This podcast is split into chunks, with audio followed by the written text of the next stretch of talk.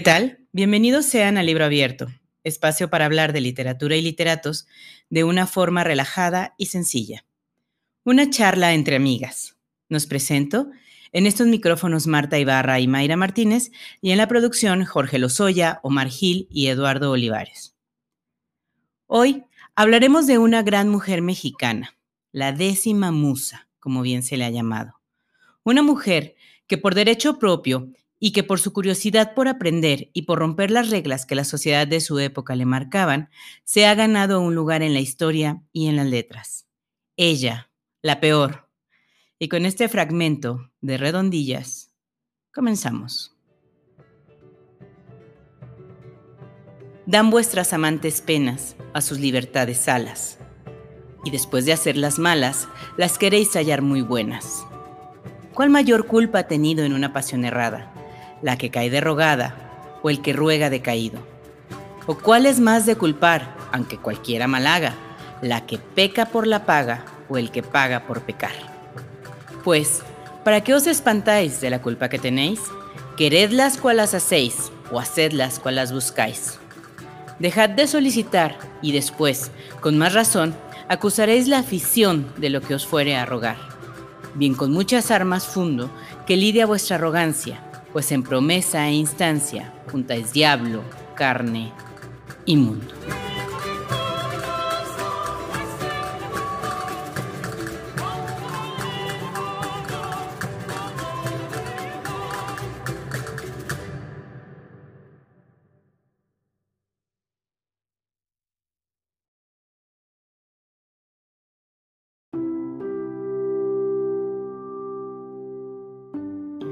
Mayra Martínez, gente del espacio exterior, aquí estamos de vuelta en un nuevo episodio de Libro Abierto. Esta historia misteriosa de Libro Abierto. Así es, que no sabemos cómo sobrevive porque ya ven cómo somos de dispersas. Pero sí, aquí estamos y además, como no nos gusta meternos en problemas, nos volvemos a reunir para hablar nada menos nada de más alguien bien fácil, bien de fácil. la muy conocida creo que es demasiado, demasiado mentada y en realidad poco conocida, Sor Juana Inés de la Cruz. ¡Wow! ¡Bravo! Sí. ¡Bravo! Bravísimo, bravísimo. Una mexicana que pone en alto el nombre de México y de, sobre todo, antes de cualquier cosa, el tema de ser mujer en las letras.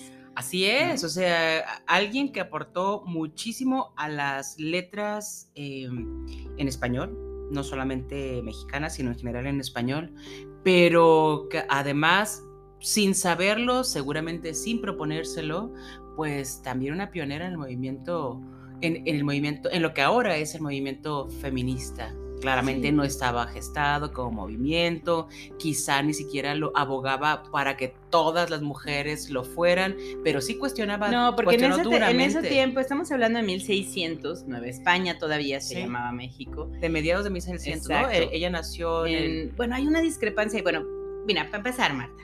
Ella se llamaba Juana Inés de Asbaje y Ramírez de Santillana. Qué ¿no? bonito, Juana Inés, me gusta Juana Inés, mucho, sí, mucho que muy me lindo. gusta. Y bueno, su biógrafo principal o el certificado, digamos, eh, planta su fecha de nacimiento el 12 de noviembre de 1651. Sin embargo, posteriormente, ya en tiempos más modernos, hay gente que se ha dedicado a investigar esta fecha porque no concuerdan con ella. Se han encontrado fes de bautismos a nombre de ella eh, que están fechados con 1648. Ujú. Y luego se hace una investigación de que tenía una hermana, que no pudo haber nacido en el 51 porque la hermana fue en el 52. Y bueno, el tema es que pues antes la- no estaba tan regulado como ahora ese asunto y a lo mejor tú puedas llevar a tu hijo hasta uno o dos años después a registrarlo y luego ya ni te acordabas bien de la fecha. Y bueno, era un rollo. Pero más o menos, para que se den idea, nació a mediados de 1600, donde el tema de moda era la Inquisición. Ay, claro que sí, la Inquisición tenía prácticamente un siglo, o sea, la Inquisición en México tenía casi un siglo bien instaladita. Y en ese entorno, estamos hablando que México todavía era México colonial, 1600, De, ¿no? de hecho, era Nueva España. Entonces, eh, exacto, no, no existía México como país, seguía siendo una colonia. Y en ese entorno se desenvolvió, o sea, nació, se desenvolvió y creció esta mujer con ese pensamiento tan liberal, tan adelantado, tan fuera de su época, tan peligroso para la época, justamente. Sí, porque en ese tiempo una mujer como ella era peligrosa, como bien lo dices. Era, o sea, que una mujer pensara al nivel que ella pensaba era peligroso, ¿no? Claro. Porque podías usar las mentes, podía meter ideas donde no debía meterlas. Sí, em, no solamente porque tuviera ideas eh, socialmente eh, no, no, bien vistas, ¿no? Sino porque era extremadamente inteligente y brillante. Y creo que pocos, pocas personas podían seguirle el ritmo. Y bueno, para entender un poco cómo es que Juana Inés fue después Sor Juana, ¿no? Hay que, hay que entrar en su entorno, que su entorno tampoco fue tan común para la época. Su mamá era una criolla, Isabel Ramírez de Santillana, y su papá era un capitán español, Pedro Manuel de Asbaje y Vargas Machuca. Entonces, ella es la segunda de tres hijas. Ya nomás con escuchar los nombres complicados se da una cuenta de la época en la que vivieron. Y eh, bueno, algo curioso es que sus papás nunca se casaron, Marta. Vivieron en lo que ahora conocemos como unión libre, amaciato, lo como le quieran llamar, pero nunca se casaron. De tal forma que Sor Juana y sus hermanas fueron hijas ilegítimas, aunque sus papás vivieron juntos el tiempo que el papá vivió. Eh, pero bueno, para la sociedad en ese tiempo, cualquier hijo fuera de un matrimonio era un hijo ilegítimo. Así que ella fue una hija ilegítima. Pero ella y sus hermanas. Y sus hermanas, sí. O sea, porque hay que entender que no es que no fue una aventura, no, era una relación que se mantuvo así. Sin papelito de por medio. Exactamente. Otra cosa, volvemos a repetirlo, pues no muy común. No muy común. O quizá común, pero bien vista jamás. no. Sí, ahorita. Andamos en esas. Y bueno, eh su papá se muere cuando ellas estaban aún muy pequeñas. La mamá la manda a vivir. No, no, nos queda muy claro si solo a ella o a alguien más de sus hermanas. Pero tres mujeres eran. ¿no? Eran tres mujeres. Pero bueno, ella sí cae a la casa de los abuelos. Bueno, que era un haciendón, ¿verdad? No era una casirri. Sí, sí, claro. Ah, es, otra cosa, otro dato importante. También nació en un entorno económicamente hablando acomodado. sí, era muy bueno. Y con relaciones. Sí, exactamente. Entonces va a vivir con los abuelos y ahí es cuando ella accede a la biblioteca del abuelo. ¿Se acuerdan lo que hablamos en la segunda temporada? Lo importante que es tener una biblioteca al alcance. Bueno, ella lo tenía al alcance en, la, hacienda del abuelo. Entonces el abuelo le empieza a leer, le dice, aquí están estos libros, empápate de ellos. Tenían una institutriz y la institutriz le empieza a dar clasecitas sobre ciertos libros, este, pues los clásicos, ¿no? Entonces le empieza a dar y, la, y Sor Juana de un día para otro empezó a leer muy rapidito, empezó a hacer textos, de tal forma que a los ocho años la muchacha ya andaba escribiendo un librito, porque además los sirvientes le enseñan a hablar náhuatl. Y entonces ella empieza a escribir un libro en español y en náhuatl, cosa que es muy bella. Claro. Y que no abandona a través del tiempo en sus textos. Ella sigue usando el náhuatl como, como una parte de sus textos para expresar, ¿no? Sí, claro. Eh, eh, leí, no sé si tú te encontraste con ese dato también, que es simplemente un dato curioso y que, pero que refleja mucho de su personalidad. Cuando era muy, muy pequeña, bueno, pues tenía tres años, cuando ya aprendió a leer y a escribir, se iba con su hermana a la escuela de señoritas, una escuela donde básicamente le enseñaban, tenemos un intruso, pero no se preocupen. Así de rabiosa es esta historia. Eh, donde básicamente le enseñaban pues cómo, cómo ser señorita, cómo comportarse, cómo, comportarse, pero también supongo que a, leer y escribir, a leer y escribir solamente pues porque una señorita tenía que escribir cartas, ¿no? Escribir cartas, escribir recaditos y esas cosas. Entonces ella aprendió junto con su hermana, que no sé cuántos años mayor que ella era, pero aprendió, ella tenía tres años cuando aprendió a leer y escribir y después dijo, bueno, yo quiero ir a la escuela, aunque la escuela es solo de niños y si solo es de niños, pues vísteme de hombre. Sí, la mamá le dijo, no, no, no, no. No, ¿cómo crees? no, ¿cómo crees? No puedes ser disfrazada, niña. Y bueno, también otro dato curioso, Marta, es que en esta época ah, escuchó que alguien dijo que la gente que comía queso era tonta y el queso salió de su dieta. Porque lo que ella no quería era ser tonta. Es impresionante. Ella de verdad libró, al parecer, eh, libró toda su vida una guerra en contra de la ignorancia y en busca de una búsqueda frenética y entre desesperada y apasionada por el conocimiento. Sí, hambre de conocimiento, de saber, de ver qué hay y en todos los aspectos. Y bueno, ya cuando Sor Juana creció, que era una niña muy linda, lo que se ve en los cuadros que pintaron de ello, fue seleccionada para ingresar a la corte del virrey Antonio de Toledo y Salazar como dama de compañía de la virreina, que era Leonora María del Carreto. Tengan este nombre en su mente. Leonora. Leonora. Ella tenía solo 15, 15 añitos cuando entró en la corte. Hay una, ¿qué será, Marta? Anécdota, historia, donde dicen que el virrey, para ver si era verdad que esta era una mujer tan genial, una niña tan, tan adelantada y tan lista, la hace que hable con varios eruditos, médicos, pensadores de la época. Sí. Y entonces, eh, como hacerle una especie de examen, ¿no? Y empiezan a hablar con ella y bueno, los humilló a todos como debía de ser, ¿no? Les dio una cátedra de los temas, de quién era, de cómo se escribe, cómo se habla, y le pusieron entonces a alguien que le enseñara latín. Sor Juana aprendió en 20 clases latín perfecto. ¿No? O sea, es una mujer con un coeficiente intelectual altísimo. Altísimo, claro que sí. Y orgullosa de eso. Quería explotarlo cada vez más y que creciera más y conocer más y entender más. Y estaba determinada o estuvo determinada que nada y sobre todo nadie iba a estar. Se interpusieron. Fue dentro de la corte, hablando del nadie, que eh, le dice, no, pues el destino de todas las muchachitas, porque ella quería ir a la universidad. Entonces le dijeron, no, el destino de todas las muchachitas es casarse. Y el matrimonio implica pam, pam, pam, pam. Y ella dijo, no, bueno, es que eso no es lo mío. Eh, creo que el único pecado de Sor Juana fue haber nacido mujer en esa época, ¿no? Donde las oportunidades eran tan reducidas, aún más, que las de ahora, ¿no?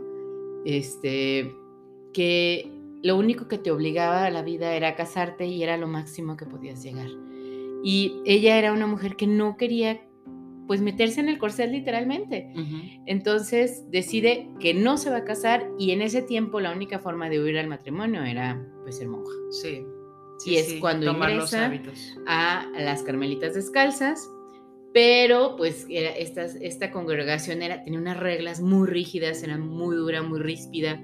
Y ella dijo, no, bueno, es que sí quiero aprender, pero pues no es, para, tanto, ¿no? Entonces decide abandonarlo y es cuando ingresa a la Orden de San Jerónimo, que ya es donde queda como el resto de su carrera, digamos. Sí, claro. Em, Sor Juana vivió 43 años, de acuerdo con sus biógrafos.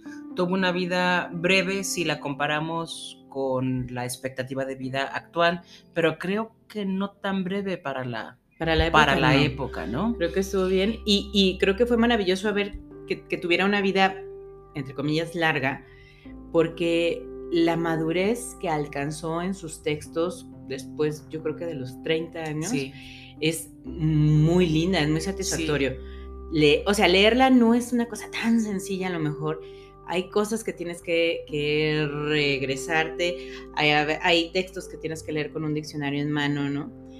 Pero es muy bella. O sea, la madurez que alcanza en sus 30 es muy, muy satisfactoria. sí, la, sus formas, la perfección de la forma de escribir, de la forma de estructurar sus ideas y de comunicar eh, sus, ideas es extraordinaria y no hay comparación. Se está considerada como una de las mejores escritoras de, o sea, de, las máximas representantes de esa, de esa época, ¿no? De, de, las escritoras, insisto, no solamente en México, sino en general de las letras en, España. En España gozó de muchísimo éxito.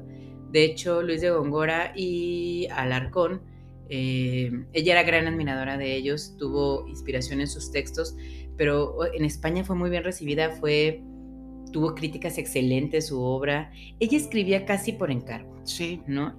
Creo que hay solo un texto que escribió ella porque de su ronco bueno sí todo su ronco pecho todo pero, fue de su ronco pero solo porque se le pero ella porque se le ocurrió que se llama el sueño o el primer sueño, este, que habla precisamente sobre el sueño, pero es como, bueno, ahorita lo explicamos en la segunda parte, pero realmente es el único libro que ella escribió porque le nació. Lo demás siempre lo escribió por encargo de alguien. En esa época, las monjas con habilidades, digamos, o, los hombres incluso, tenían mecenas porque pues era necesario el dinerito, ¿no? Para publicar, para las relaciones públicas, todo este rollo. Y las mecenas de Sor Juana fueron dos virreinas, Leonora y una virreina posterior que se llamaba María Luisa, que incluso ahora hay muchos estudios sobre los textos que se enviaban entre ellas, diciendo que no era solo una amistad, ¿no? Sí. Que había un, un, enamoramiento entre ellas. Sí, que había ahí algo platónico, porque nunca nadie dice, a pesar de que ya se conocieron, se trataron, creo que sus dos, sus dos relaciones más importantes, estrechas e incluso quizás hasta pasionales, por lo que mucha gente intuye, fue, fue con dos mujeres. Con, Leonora, y con María Luisa. Sí, una... Las dos virreinas. Entonces, eh, a través de, las cartas que todos los grandes escritores tienen una, una buena... Eh, como una, se puede rastrear mucho de su historia y mucho de su pensamiento a través de las cartas que intercambiaron con las personas que más, que más les importaban. Y es el caso de la, de la Sor Juana, en la que se puede ver algo, algo más allá de una amistad. O quién sabe, Mayra, las formas también de la época eh, son diferentes, pero supongo que si un estudioso, estudiosa, de las formas de la época, dice que ahí se percibe algo más, pues bueno. Es que dicen que incluso en los textos hay un poco como de celo, hay incluso unos reclamos ahí muy veladitos y todo. Entonces ahí es cuando intuyen que esa es una relación que fue más allá de una amistad. Sí, sí. Este, y, y, bueno, además de las visitas a la celda de Sor Juana, etcétera, etcétera, etcétera. Pero bueno, este, este Sor Juana, perdón, escribió poesía, teatro Em, villancicos, eh, ¿qué más escribió Marta? Muchísimas. Obras musicales incluso, un montón de cartas, opúsculos filosóficos. Entonces, y tenía una celda que era pues su castillo, ¿no? Su, su fortaleza, donde tenía una biblioteca con 4.000 títulos. Eran muchísimos libros para la y tenía además instrumentos musicales porque a Sor Juana le gustaba tocar varios instrumentos. Además de esto, tenía, eh, ella a la postre fue administradora de la Orden de San Jerónimo donde ella estaba y en su celda y en el, en el convento empezó a practicar un poco de ciencia, hacía algunos experimentos muy pequeñillos, eh, pero habla de, de, los campos que ella abarcaba, ¿no? y que abarcó durante su vida. En 1690, ahí es cuando viene un poco el declive de, Sor Juana, el obispo de Puebla, Fernández de Santa Cruz, le edita una carta que se llama Atenogórica o crítica del sermón del mandato. Sor Juana había sido crítica de un sermón de un sacerdote De un sacerdote muy conocido por su misoginia. O sea, por ese odio, desprecio hacia las mujeres. Que imagínense, la época ya era así, era como lo común despreciar a las mujeres. Y este hombre era conocido por eso. Ahí verán, ¿no? No, eso fue eh, la fórmula de, la dinamita, pues. Sí, creo que ahí se empezó a. Justo lo que acabas de contar, se, empezó ya como a, a trazar el camino hacia, abajo. Sí, hacia abajo de la, hacia abajo. de la Sor Empiezan a morir sus mecenas, unos mueren, otros se van a España. Sí. Empieza, y entonces el que era su confesor, ojo, Sor Juana rechazó a varios confesores por no ir, ella, o sea, más bien por no tener la misma visión que ella tenía de las cosas, ¿no? Entonces ella critica este sermón de este sacerdote portugués y el confesor le dice, oye, no, no, no, no, o sea, esto está muy mal, mi hija, o sea, te bájale tres rayitas, te pasaste. Y es, ella escribe la carta de Sor Filotea, que es una respuesta a este confesor diciéndole, oye, no, yo no estoy haciendo nada, está perfecto. Mira, el Padre dijo que Jesús así y yo creo que Jesús asá. El Padre dice que el Espíritu Santo esto y yo creo que esto. Él dice que esto, esto. Y las mujeres, claro que tenemos que saber, y las mujeres, claro que tenemos que hacer, y somos más allá de, un receptáculo de vida. Ese, ese texto del que estás hablando, que es de los textos más célebres y alabados de la, de la Sor Juana es la respuesta a Sor Filotea. Sor Filotea era una especie de seudónimo de este otro, de, este de, su, de, su, confesor, de otro, de otro clérigo. Eh, esta carta está eh, entre, o sea, está, está considerada entre, entre, los primeros textos eh, feministas, ¿no? Sí, sí, sí, porque ahí ella hace toda una alegoría de decir, no porque soy mujer me voy a retractar, sí. no porque soy, digo, es un resumen, ¿eh? no, esas, no son palabras textuales, no porque soy mujer me voy a retractar, no porque soy mujer voy a pedir perdón, ¿no?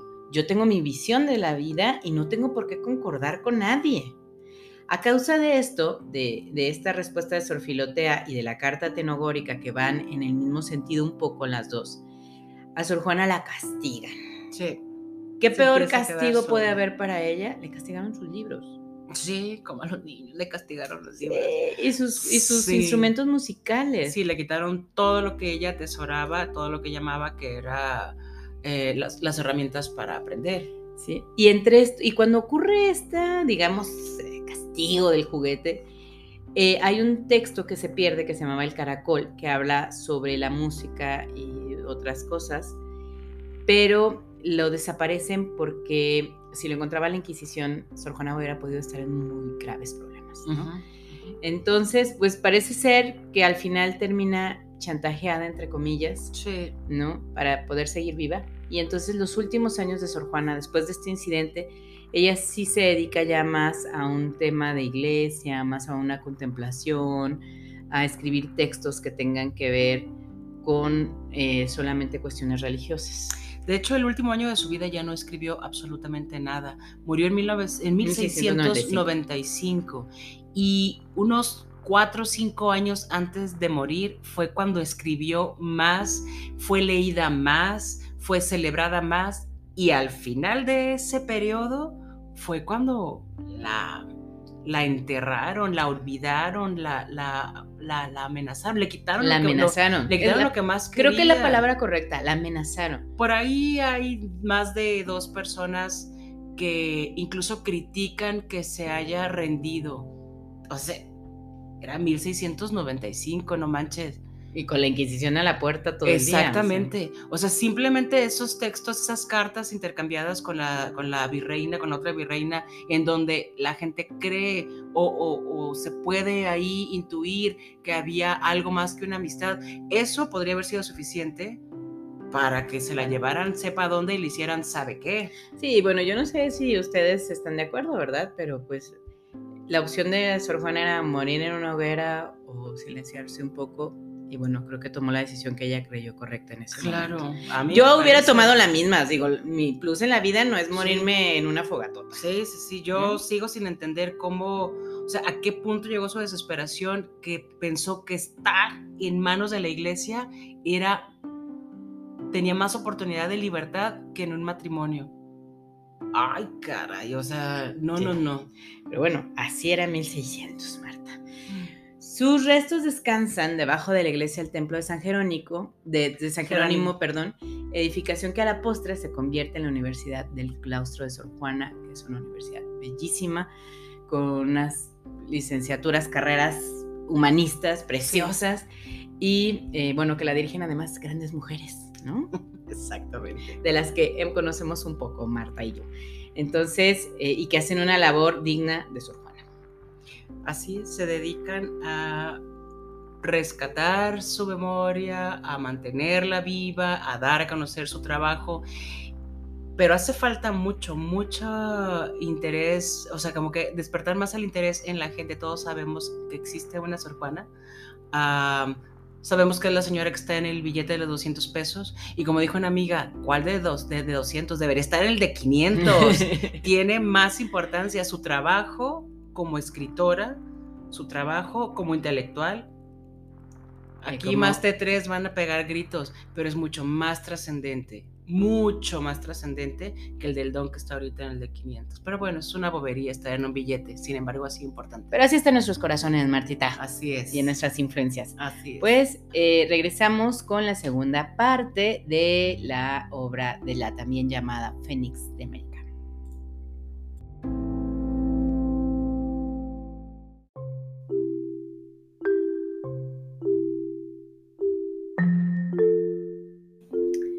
Marta, regresamos para hablar de la obra de Sor Juana, que en términos generales, como de libros y textos, no es tan, tan extensa como hay algunos otros escritores, pero creo que cada una de las páginas vale la pena.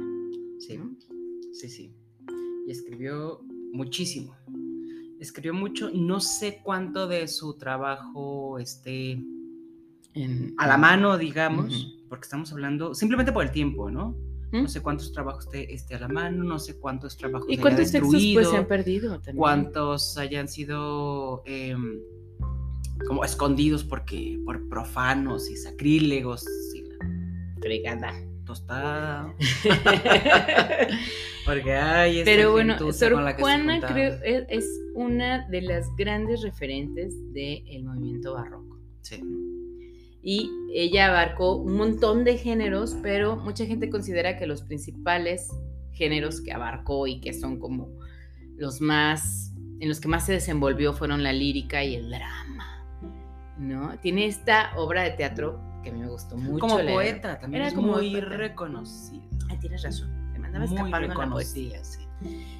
Bueno, como les dijimos anteriormente, Sor Juana, alrededor de los ocho años, escribe su primera pieza teatral que se llamaba Loa al Santísimo Sacramento, dedicada a la festividad del Corpus Christi, y esta es la que les dijimos que fue escrita en náhuatl y español.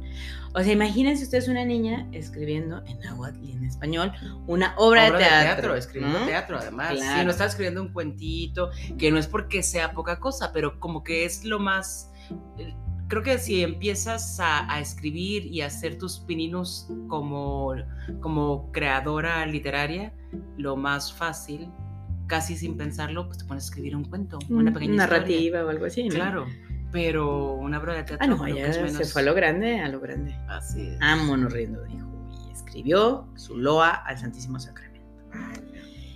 Eh, después de esto, bueno, ya pasó todo lo que, lo que contamos en su vida y sus obras empiezan a ser un poco más complejas. Ya empiezan a mezclar eh, el latín, el náhuatl y el español, o sea, las complejidades empiezan a subir, ¿no?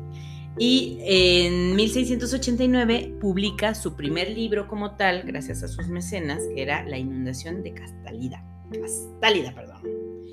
Inundación de Castálida. Y eh, esto lo llevó a tener una fama grande en España, no solamente en México, sino también en España, empezó a ser reconocida. Ahora, ella logró tener fama en donde sea, pero hablando tanto en México como en, como en Nueva España, y logró publicar gracias a estas conexiones de las que hablamos en, en, la parte anterior de nuestra charla gracias a que su familia pues siempre estuvo cerca de la nobleza, ¿no? Sí, sí, sí, sí, o sea, del... Y ellos son, es esta gente la que iba y venía con, sus, con, su, trabajo. La admiraban definitivamente, porque no podemos perder de vista que Sor Juana firmaba como Sor Juana. Todo el mundo sabía que lo que es escrito era de una mujer y pues estaba de una mujer que se había atrevido a escribir, a aprender en un entorno que solamente estaba, donde todo eso solamente estaba, este, solo los hombres tenían derecho a eso. Y los hombres de cierto nivel, sobre todo del clero. Claro. O, o los autores que estaban, mm, digamos que tenían la venia de la iglesia, ¿no? Si no formaban parte de la iglesia, al menos sí tenían la venia de, la, iglesia. Que eso fue lo que la llevó a decidir que era mejor estar, ser, parte del clero que, estar, que estar casada. Para que para por lo menos poder escribir textos. Pero y además poder escribirlo como ella. Sí. ¿No? Porque si bien, este, bueno, lo, lo hemos visto, ¿no? Con algunas otras escritoras más, más, este, internacionales, digamos. Incluso, pero menos antiguas y que tenían que firmar con, un seudónimo de hombre. Con nombre de hombre. O como anónimo, ¿no? Y ella no, ella tenía la libertad de escribir esto, lo hizo Juillo, ¿no? Aquí está. Y em, incluso hay quien dice que su obra tuvo mucha repercusión y tuvo mucho reconocimiento en Portugal también, que en ese tiempo era, era uno de los países importantes en cuestión de, cultura o de, digamos, tendencias que surgían hacia Europa, ¿no? Sí, sí, el, el, arte y la cultura y la educación eran importantes, era, era, una, era un referente. Por Y bueno, también escribió, además de obras de teatro, escribió sonetos, piezas teatrales, loas, villancicos, tratados de música, etcétera, etcétera, etcétera. Y al final de su vida escribió autos sacramentales, ¿no? Que era el Divino Narciso, el Cetro de José y el Mártir del Sacramento. Que ya, ya lo que les explicamos, ¿no? Que ya esta última parte de su vida ya se vuelve más hacia la iglesia. Sí, ya de alguna manera deja de luchar, por lo menos deja de luchar hacia afuera. Supongo que ella por dentro siguió manteniéndose intacta, firme intacta. Así es. Casi todo lo que escribió ella fue por encargo, excepto El primer sueño, que es una obra, eh, pues, es un poema, es un, poema largo, que trata sobre, eh, digamos, el proceso del sueño, desde que te duermes, el sueño y luego despiertas. Y lo, lo ve, mm, o sea, lo habla de una forma muy bella en la que de alguna forma ella interpreta que a través del sueño es como ella afianza su poderío como mujer, ¿no? su, su, auto, es como, como una cosa de poder, de decir, yo soy esta, yo soy esta, ¿no? En algún momento, no, nada más no recuerdo en qué texto, ella se pone yo la peor, creo que fue en la carta de San Filotea, si no es en la otra, pero fue, yo la peor. sí, fue casi al, al final, fue, fue al final no de su vida, no de su vida biológica, pues no antes de morir, pero fue casi cuando ya dijo, ya no hay más, ya estoy sola, ya me abandonaron. ya, yo soy la peor, pues. Puerco, sí, Y entonces, eh, es, este, este tratado es muy bonito, el primer sueño, me, me, gustó bastante. Sí tiene muchas referencias, sí hace muchas analogías, sí es, es, me parece que el texto es tan complejo como fue el pensamiento y, la voz interior de Sor Juana, ¿no? Y eso es muy bello de leer, porque al ser un texto tan íntimo, tan privado, te habla de, su ella, de ella, de lo que ella era, ¿no? De, que los pensamientos que se gestaban dentro de sí misma. Entonces, por favor, léanla. A lo mejor se van a cansar porque obviamente, aunque es en español, pues es un español antiguo. con palabras mezcladas con el latín pero nada que un diccionario, paciencia y ganitas no resuelvan. Pues. Claro, Pero sí son, textos a los que, bueno, estoy, estamos hablando pensando que están en las mismas condiciones, que, quienes nos escuchen están en las mismas condiciones que nosotros, ¿no? Sin estar muy, muy cerca de obras similares a las de, a las de Sor Juana. Es simplemente tener paciencia, poco a poco poco a poco ir y se disfruta, se disfruta muchísimo, se entiende y te maravilla. Sí, este es muy lindo, es muy íntimo, así que creo que cuando lo, lo logren desmenuzar un poquito, van a encontrar la fibra de la que estaba hecha Sor Juana, ¿no? Sí, sí, sí, claro. Y bueno, su otra obra muy representativa se llama Los empeños de una casa, Marta. Una obra de, teatro, que fue encargada por eh, si no me equivoco, por los virreyes, ¿no? Y los condes de Paredes y los marqueses de la laguna de Camera Viejo. Todos esos títulos eran solamente de una pareja. Entonces ellos les, le encargan esta, esta obra de teatro que querían que tratara a forma de gracia, de burla, el tema de la sociedad de los nobles, ¿no? De la Nueva España. Entonces, es muy graciosa. Yo la estaba leyendo, eh, mientras esperaba una consulta médica y bueno, estaba muerta de la risa y la gente me volteaba a ver como con cara de loca, pero de verdad es muy graciosa. Leonor, que es, miren, bueno, prácticamente es Leonor y Carlos están enamorados y don Carlos están enamorados, pero a la par de ellos están enamorados un par de hermanitos que se llaman Ana y Pedro. Y entonces eh, empiezan entre, pues, a querer separar esta pareja amorosa. Pero la Leonor es una mujer muy lista, muy adelantada a su época, que sabe qué decir para lograr lo que quiere y de hecho todo el mundo piensa que Leonor es Sor Juana. Entonces es muy graciosa porque luego la Leonor se hace unas, unas escenas de víctima impresionantes, así de, ay, sí, yo tan bella y esta belleza es la que Dios me dio para cargar y con ella no puedo vivir. ¿Cómo ve usted? ¿Me ayuda o qué? ¿No?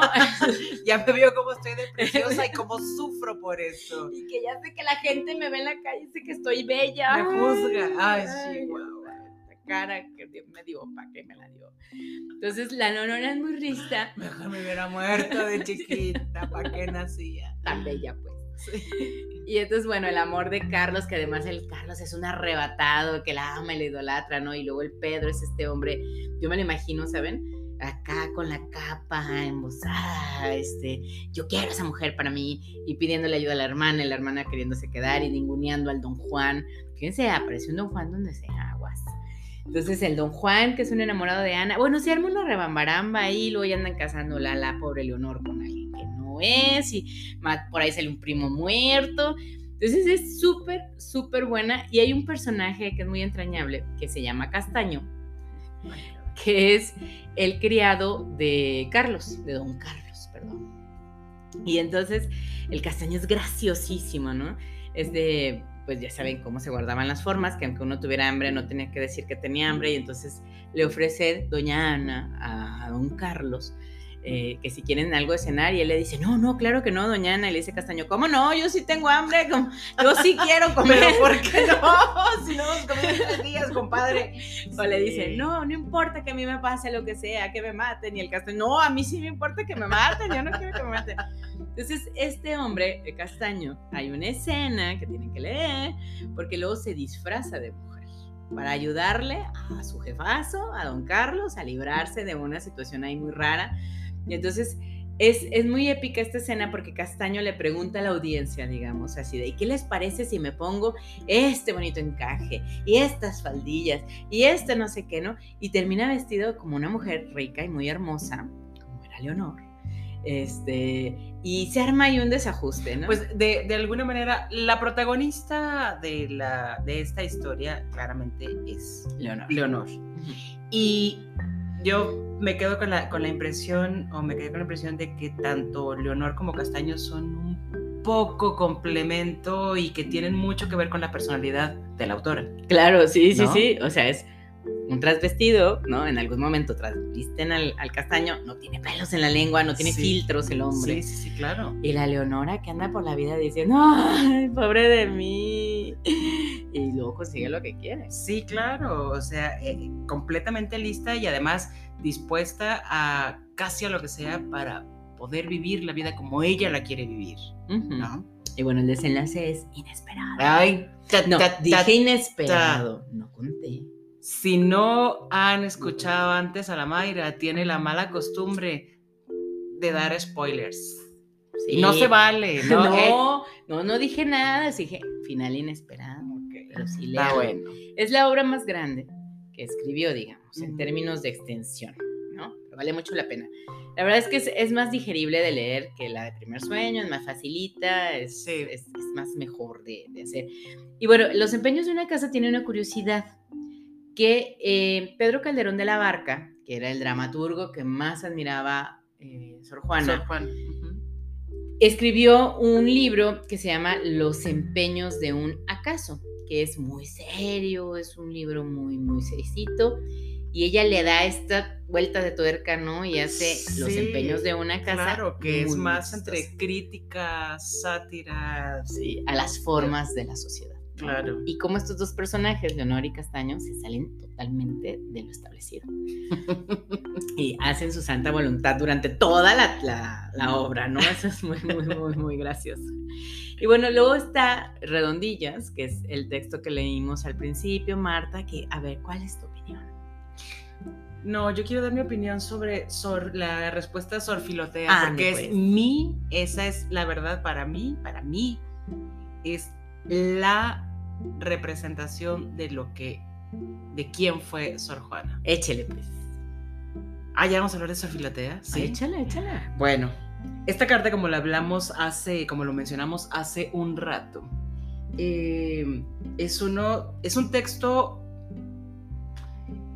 muy eh, bien estructurado, muy bien logrado, de los mejor escritos, digamos, de, de, Sor Juana, por sus formas perfectas. Y el contenido es brutal. Estoy completamente.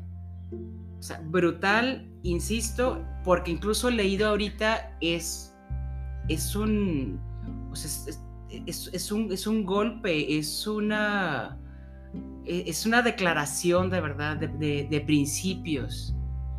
Y, y, como siempre les decimos, si además nos ubicamos, por favor, hay que ubicarse siempre en el momento en el que esto fue creado, es todavía más valioso, más feroz, más este...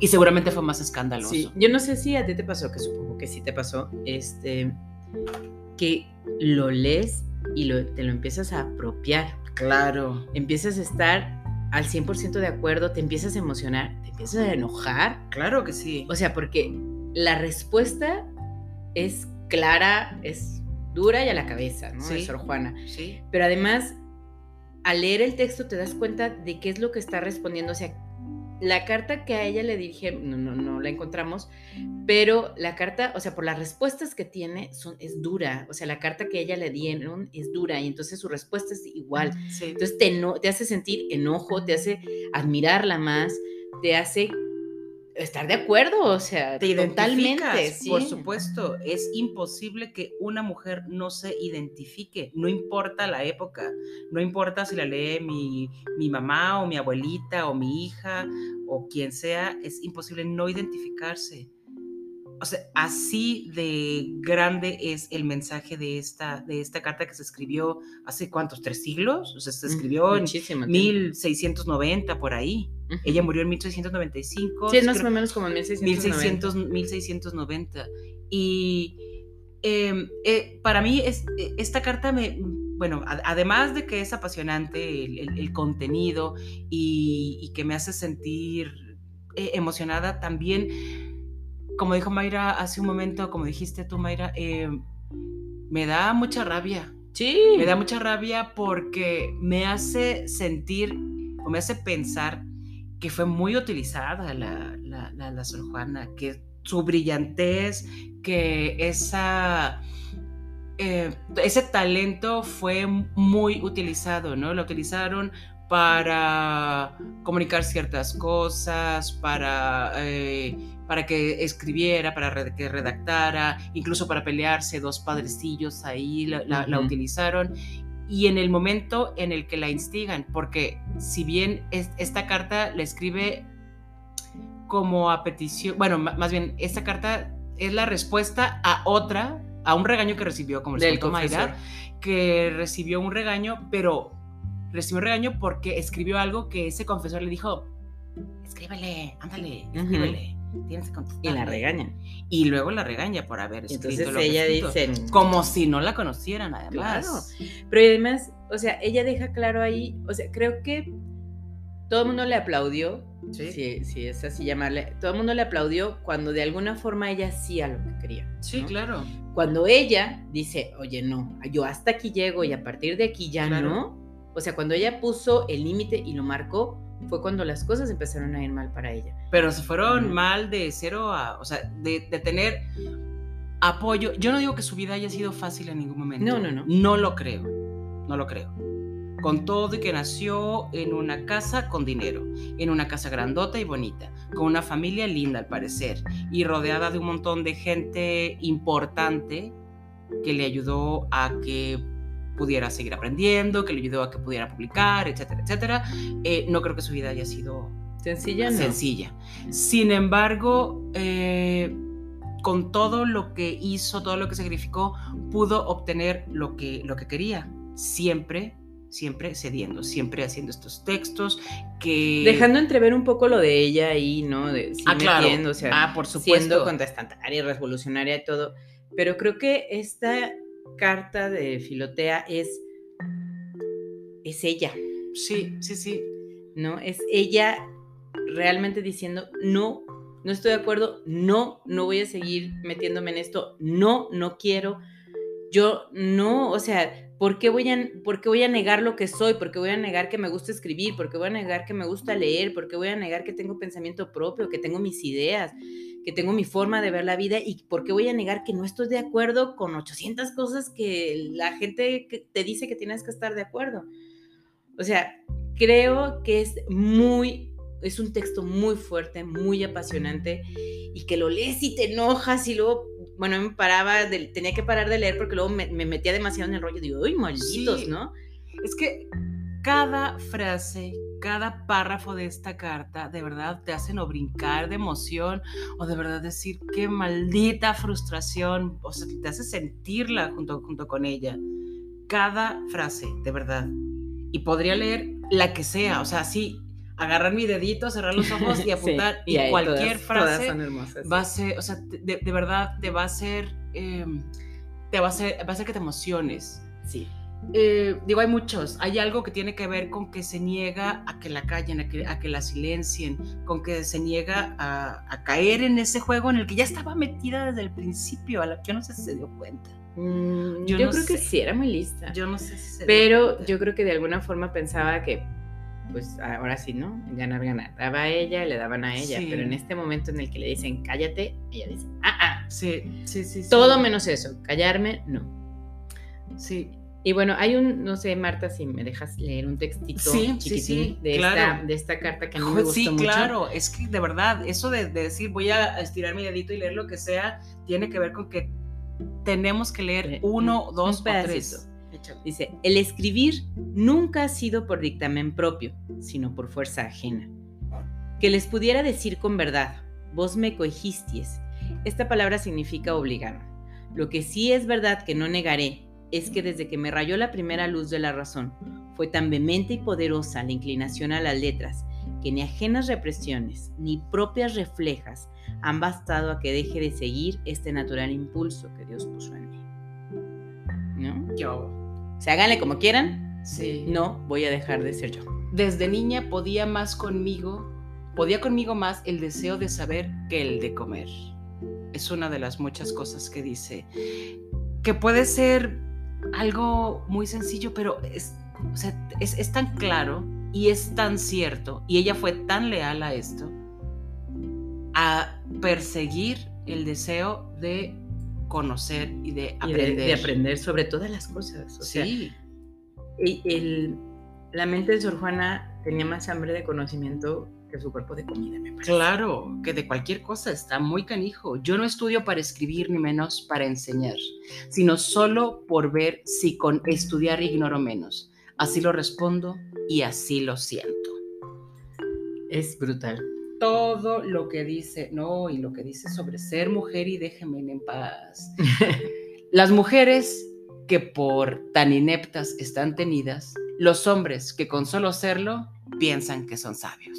Exacto, bravo, eso entra ahorita, ¿no? A la vida perfecta. Claro.